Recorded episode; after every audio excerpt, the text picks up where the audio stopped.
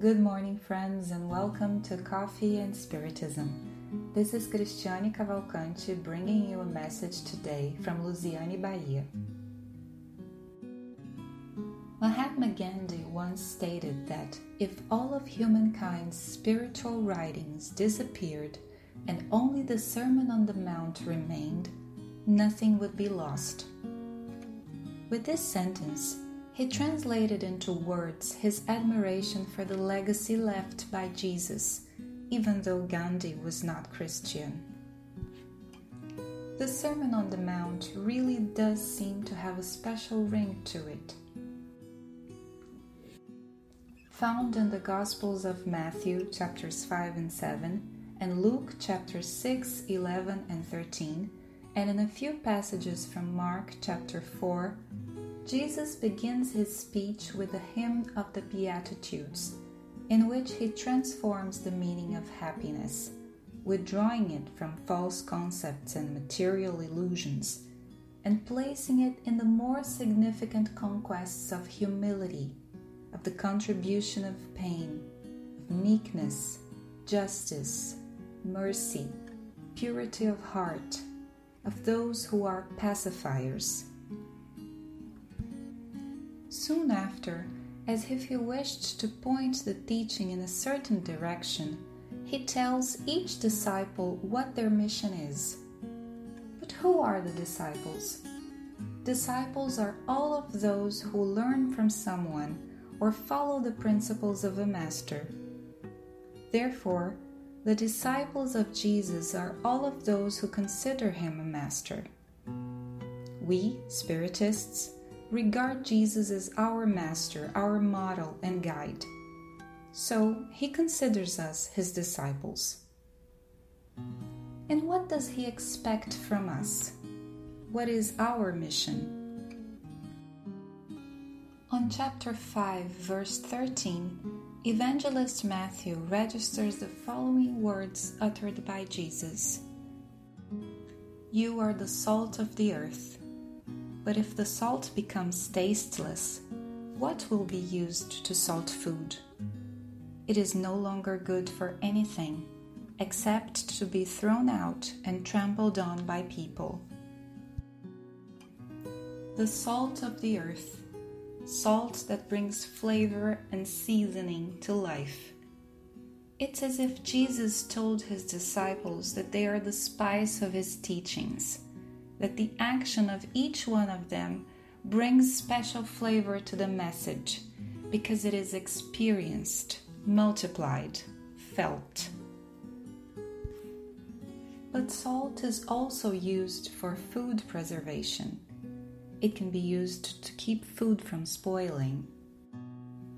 Therefore, the disciples of Jesus are also those who protect his message who safeguard his teachings, those who keep the beauty of the gospel intact inside themselves with respect and preserving the purity brought by Jesus. Matthew still registers on the same chapter verses 14 and 15. You are the light of the world. A town built on a hill cannot be hidden. Neither do people light a lamp and put it under a basket, but on the lampstand, so it gives light to everyone in the house.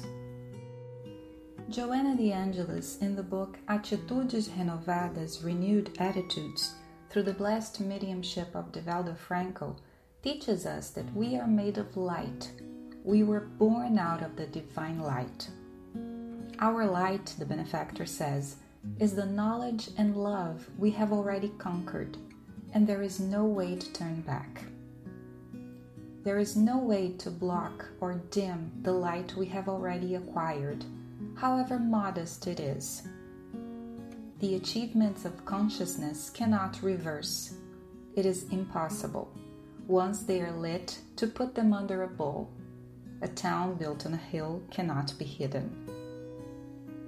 And Jesus wishing everything to be crystal clear for those hearts who are willing to follow him, still states, according to Matthew chapter 5 verse 16, in the same way, let your light shine before others, that they may see your good deeds and glorify your Father in heaven.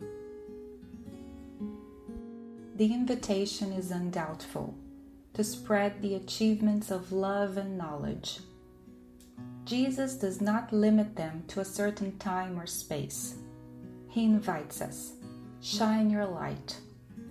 He doesn't say how bright, which means that even before our difficulties and moral imperfections, we have the daily duty to shine our light. For that is the good work. It is light drawn from the teachings of the Master. They are our good deeds, thoughts, words, actions in the good. Those small and significant positive attitudes that have such an impact on our inner reality and also please those who are their focus. Spreading out these good works, we glorify the Father, for they are built on love, on truth, and justice. Joanna de Angelis, in the book we have mentioned before, stresses out the invitation made by Jesus. Extend your capacity of service, which offers you more valuable resources to grow so that you never get vain or distracted when fulfilling your duties, and so you can do your part assigned to you by Jesus. Shine your light. So let us shine our light, dear friends, keeping the gospel alive in our hearts. Filled with gratitude, we send you all a fraternal hug. And until the next podcast, coffee and Spiritism.